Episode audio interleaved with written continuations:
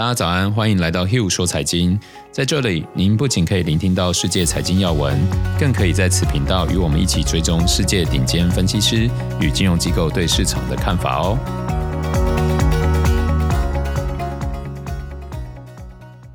大家早安，今天是三月十二号，星期五。在上周五第八十五集的 Podcast 中，我们有分享了一下瑞银 UBS 针对中国股市的报告。记得当时我有说到中国股市的跌势还在延续，所以即便我认同应该配置一部分的中国市场，但我那时候还在观望中哦。那这几天，包含上证指数还有沪深三百指数都有开始止跌回升的迹象了。而且我也看到一些利好的数据支持，所以今天就带大家来 follow 一下中国股市的近况，也提供一些我们对中国最新的观点哦。过去一个月以来，中国股市的表现明显是脱离市场，从二月份的高点算下来，累计跌幅高达了十四个 percent，属属于全市场非常弱的族群哦。我想偏弱的原因有一部分是来自于之前提到的产业轮动，以及高估值股票遭到抛售，像是业绩也不错的腾讯啊，或者是茅台，好像茅台就已经跌掉一千多亿人民币的市值。但事实上，如果我们把时间拉长到一年，其实中国股市的表现依然不突出，这会让有些人感到意外哦。毕竟有一些中国股票过去一年表现是非常好，所以我们可以看出来，中国整体的股市是。啊、就很像台股一样，然后就是领台积电领涨，然后剩下很多中小型类股表现依然并不是很好哦。而且中国其实对抗疫情的成果现是相对好的，按理来说，资本市场应该是会更有余裕，也更有吸引力。这个现象反映两种可能哦，一个是现在中国与其他市场最大的差异，就是在货币政策上面，中国倾向紧缩刺激计划。而美国还正在准备更大的宽松政策呢，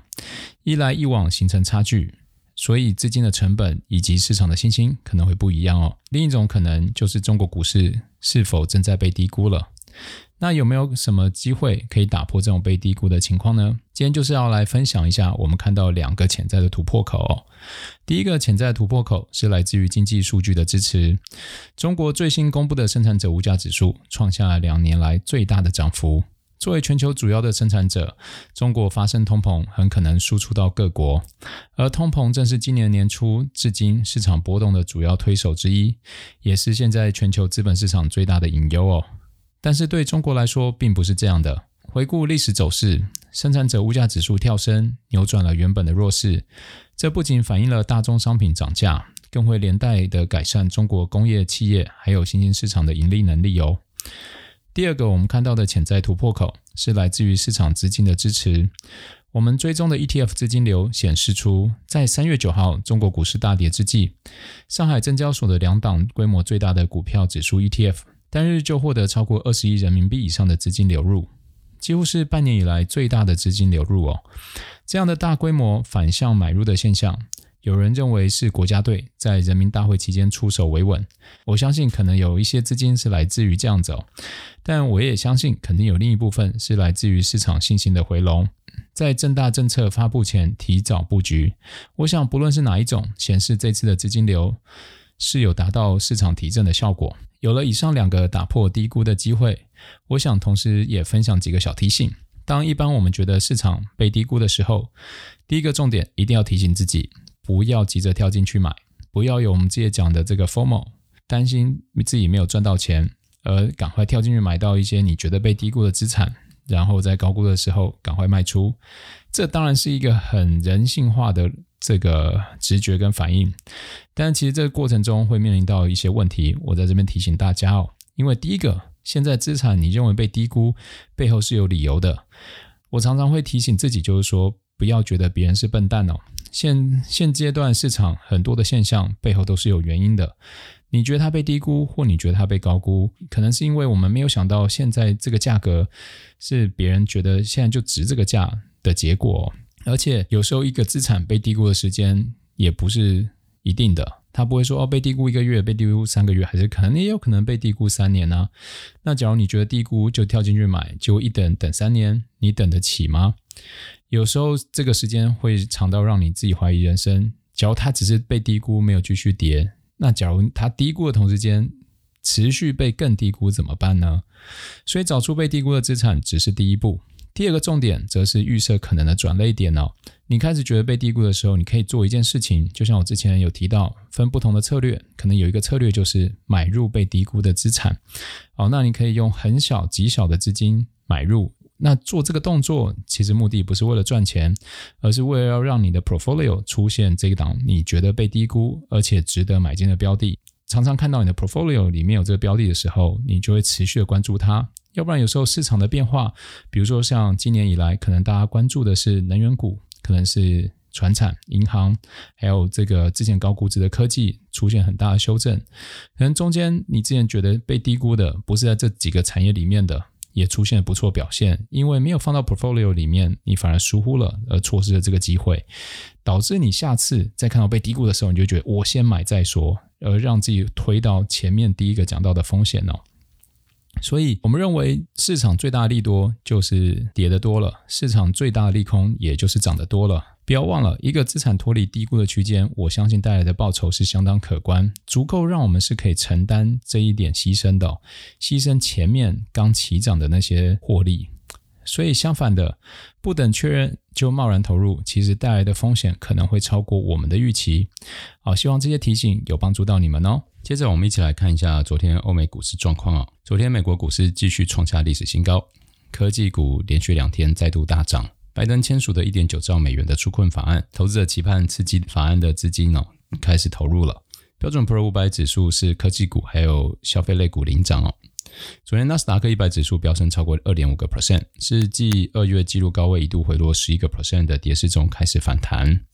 昨天主要是晶片类股领涨哦。中国半导体行业协会称与美方成立工作组，将交流出口管制等政策信息。美国上周首次申请失业救济金人数降幅超过预期，显示劳动力市场正在开始复苏。主要还有美国昨天有发新债哦，然后财政部发行的三十年国债后，十年期美债的殖利率缩小涨幅。周三公布的美国核心 CPI 数据也弱于预期，缓解了大家对通膨的担忧。中概股部分，中概股昨天大幅上涨。金融中国指数上涨五点六个 percent，创下一周以来最高收盘。六十八只成分股中，仅有五只下跌，这比例非常漂亮哦。区块链概念股大涨，主要受益于市场乐观的情绪，而且昨天比特币又逼近了历史高点。那接着我们一起来看一下一些机构法人对分析师的看法哦。德意志银行将其对美国十年期国债殖利率今年末的预期提高了整整一个百分点到二点二五个 percent，这是基于其经济学家对于美国强劲经济成长还有通膨上升压力风险的预期。假如又回到之前殖利率的升值对市场会造成压力，这样子到今年年底市场可的波动可能还是会很大哦。那我们也看看，其实美债的动荡造成之前高估值股价的大幅修正。其实德意志还有高盛的研究均显示，这个全球最大的股票板块与美国国债即便有关联，这个关联也并不牢固哦。尤其一个量化巨头 AQR 的这个研究发现，目前几乎还没有证据表明美债殖利率可以驱动超大型股与小型股的这个估值的高低。所以现在这个状况有两个可能，一个就是市场之前是找不到下跌的原因，所以把这个下跌原因推给殖利率上升；也有可能是因为在过去的这个经济跟投资环境跟去年年底到今年的时候是并不一样的，所以第二个可能就是真的殖利率会影响到这个股价估值的这个关系。或者也有可能是对通膨的预期，对价格上升的预期，然后对成本提高的预期，所以导致了这些高估值的价格开始修正哦。那投资最好玩的地方就在这里，影响每个股票价格背后的因素真的太多太复杂啊！我会提醒自己，不要拿了锤子就觉得全世界都是钉子啊，永远谦虚的面对市场，然后谨慎乐观，保护好自己，有好的风控，然后觉得看好标的也不要犹豫。只是布局要做风险控制。举例来说，像最近市场这样变化，有一些个股在之前修正很多的时候，就会开始有第一批、第二批、第三批分批开始进场。那那时候要做的，一定是第一个想，为了这笔投资，我愿意赔多少钱？这是我们进场的时候第一个想到的。我的机会成本要是多少？假如像特斯拉之前有跌到五百六。然后我觉得往上突破六百会是一个很好的买点，那那时候我就可以在突破六百的时候做进场，然后把前波低点五百六左右设为我的这个停损点。那这时候我就可以去衡量这个四十块我要买多少，它会让我赔多少，我就可以很好的反推出来说，那特斯拉我该进场多少？这个也分享给大家。当然，这是第一步风控，就是你标的进场的时候一定要做的事情。那接着，当你开始持股越来越多的时候，你接着要做的就是相关性，然后你要算出你整个 portfolio 每日的波动、每周的波动，哦，你要去掌控一下，不要全部都重压在同质性的股票，相关性非常高。哦，市场一个波动，你可能就重挫，那这样是不好的哦。接着，一个机构法人表示，因为供应紧张还有经济复苏的前景，将延长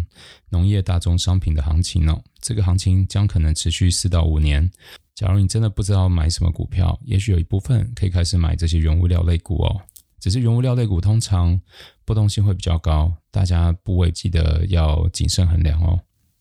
那道明证券给市场一个警讯哦，如果监管机构决定让补充杠杆率救济措施在这个月底三月三十一号到期不继续的话，可能会对银行资本还有美国国债产生严重的影响，这样子会对市场有比较大的冲击哦。那以上就是今天的 Hugh 说财经，有什么想法或疑问，欢迎来信跟我们讨论。那我们就下周见喽。